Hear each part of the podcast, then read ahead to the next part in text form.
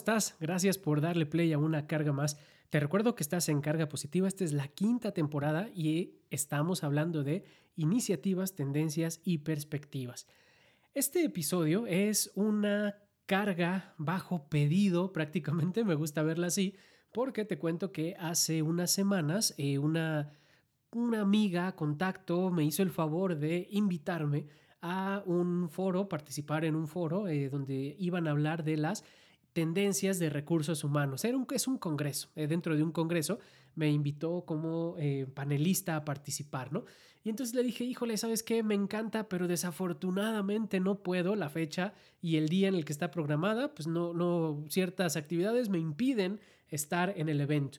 Pero me quedé con la cosquillita y dije, ¿y si puedo hacer algo? Y entonces este episodio es sobre tendencias de recursos humanos. Así que espero que esta charla eh, virtual, este podcast on demand, nos termina em, siendo de ayuda o de valor para ustedes que están escuchando. Ojalá este pueda servir también no solamente a la gente que nos ha acompañado a través de todos estos em, episodios, de todas estas cargas de, de, estas temporadas, sino también para la gente que esté participando en, este, en esta edición del Congreso, que por cierto, el año en la edición anterior me hicieron también el favor de invitarme como speaker uh, y hablando un poquito sobre las competencias blandas. Bueno, eh, vamos a hablar un poquito sobre eh, esta idea, las tendencias, y creo que va muy ad hoc a lo que es la temática de esta quinta temporada del podcast. Así que, ah, paréntesis, eh, esta, no sé si en alguna ocasión, creo que en un live hablábamos de que la palabra podcast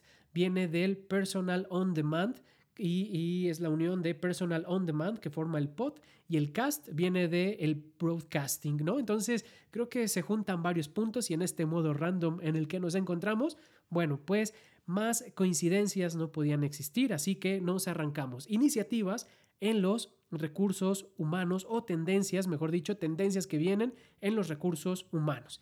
Y es que sin duda eh, la concepción que se ha tenido sobre eh, la función y el rol y el papel que juegan los recursos humanos dentro de las organizaciones se ha ido actualizando. Eh, yo me acuerdo cuando estudiaba la licenciatura, nos decían que el papel de los recursos humanos ha ido evolucionando y antes, en un, en un primer momento, los recursos humanos, estos departamentos del personal, eran los responsables de correr, de contratar, y de pagar, ¿no? O sea, en ese orden nos lo decían y ha ido poco a poco evolucionando y hoy hay un poquito de más eh, peso, eh, un rol más estratégico y es precisamente una de las nuevas visiones que se tienen sobre recursos humanos.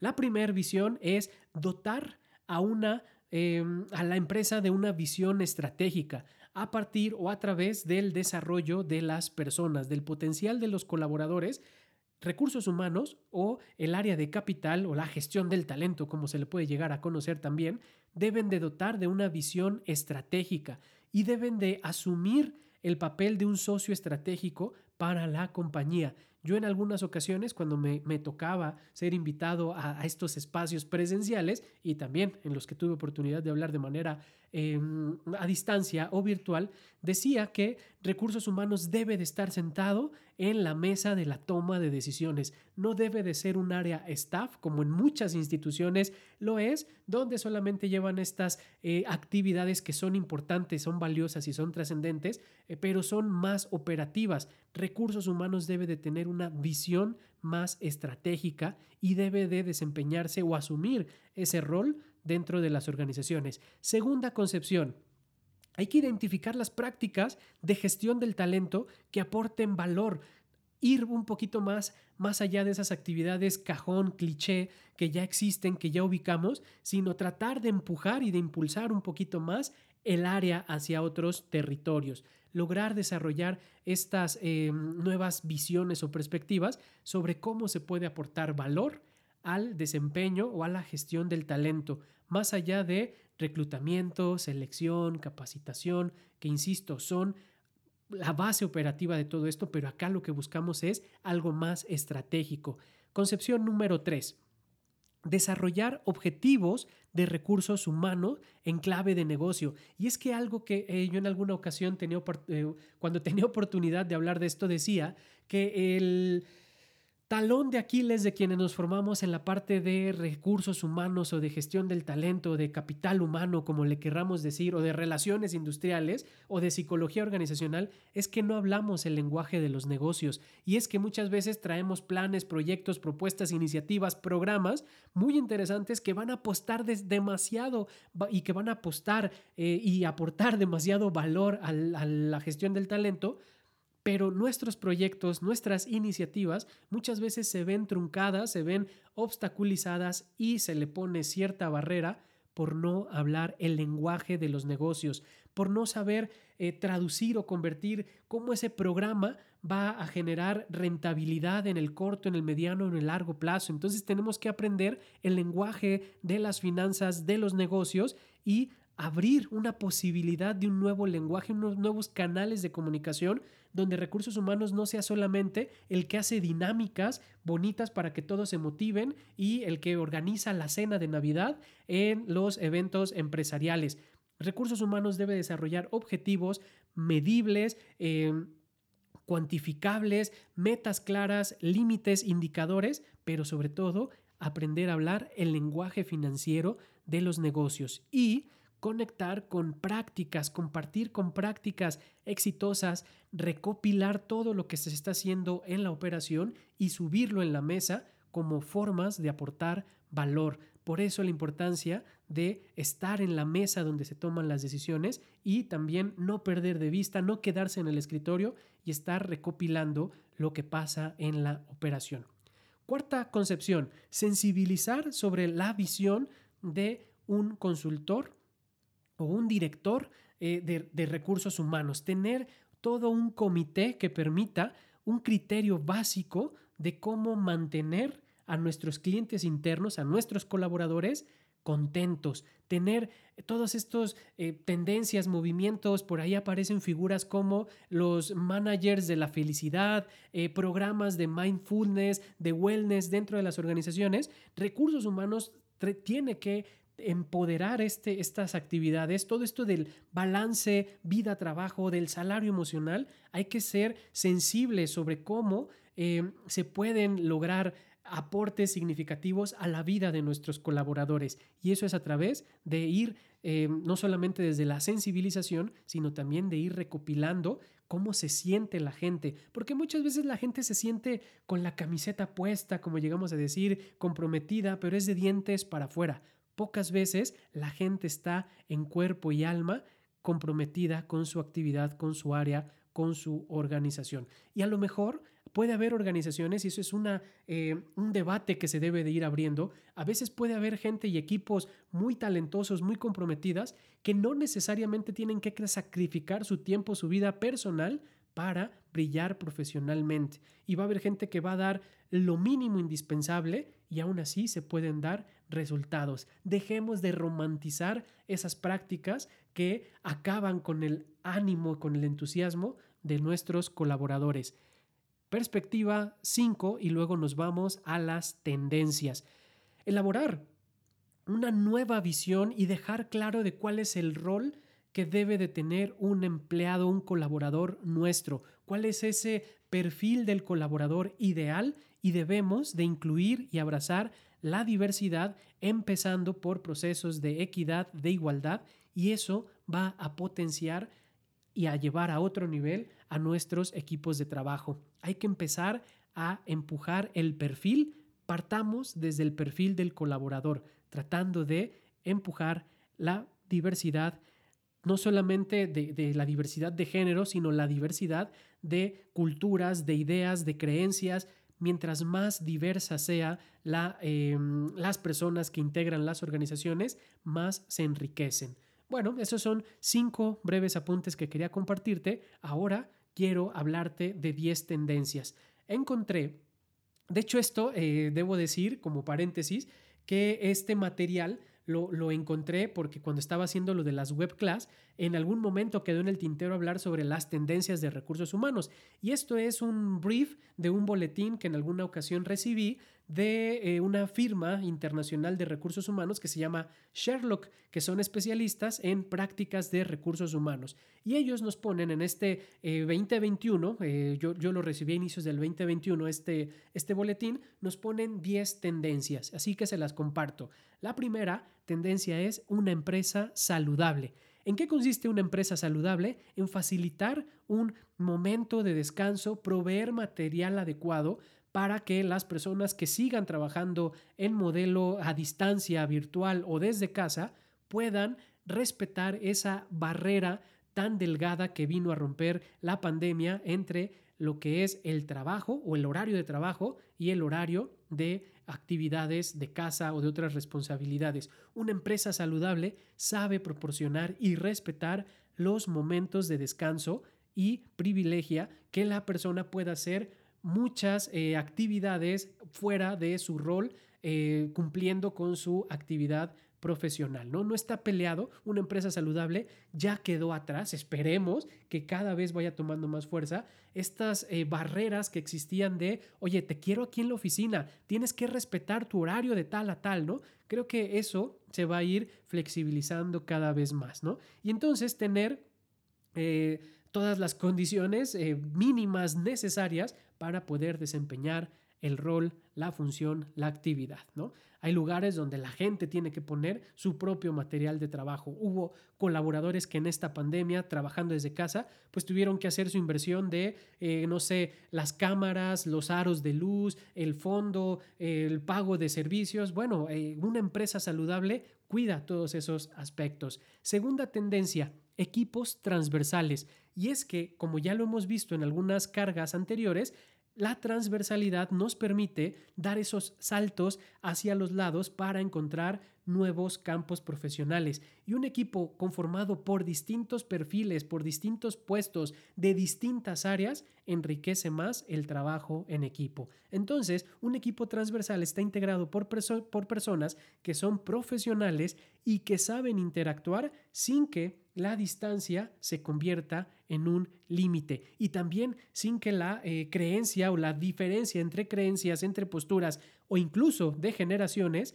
eh, de, ideas, quiero decir, de, edad, quiero decir así para, oye, de eso de como que de generaciones, ¿no? Sino de espacio, generaciones, para que eh, todas esas ideas o preceptos que pudiéramos partir desde el hecho de son cosas las diferencias nos van a, nos, nos van a dividir. No, deben de ser situaciones que al contrario nos unan y nos permitan vincularnos sin importar origen, profesión, área, departamento, antigüedad, edad, posición, ¿vale? Entonces, un equipo transversal sabe adaptarse a condiciones cambiantes y saben moverse de escenarios con rapidez, tienen esta agilidad. Esa es la segunda tendencia. Y así podemos empezar a hablar en tendencias en lo que se convertirán.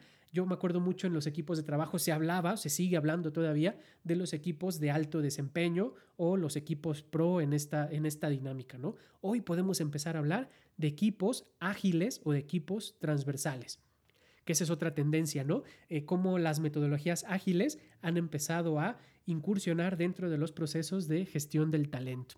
Pero bueno, iniciativa o tendencia número tres, la experiencia del empleado y círculos de calidad. Es importantísimo conocer cómo se siente el colaborador, cuál es su ciclo de vida dentro de la organización y hay que eh, centrar esfuerzos para facilitar herramientas que permitan a los usuarios expresarse con libertad sobre su situación, sobre su proyecto personal y profesional y hay que generar estas experiencias de círculos de calidad y la experiencia del empleado durante su trayectoria. Ya no basta con eh, la inducción cuando llegas y la entrevista de salida cuando te das, cuando te vas. Al final eh, lo que más importa está a la mitad en el desarrollo, en el transcurso.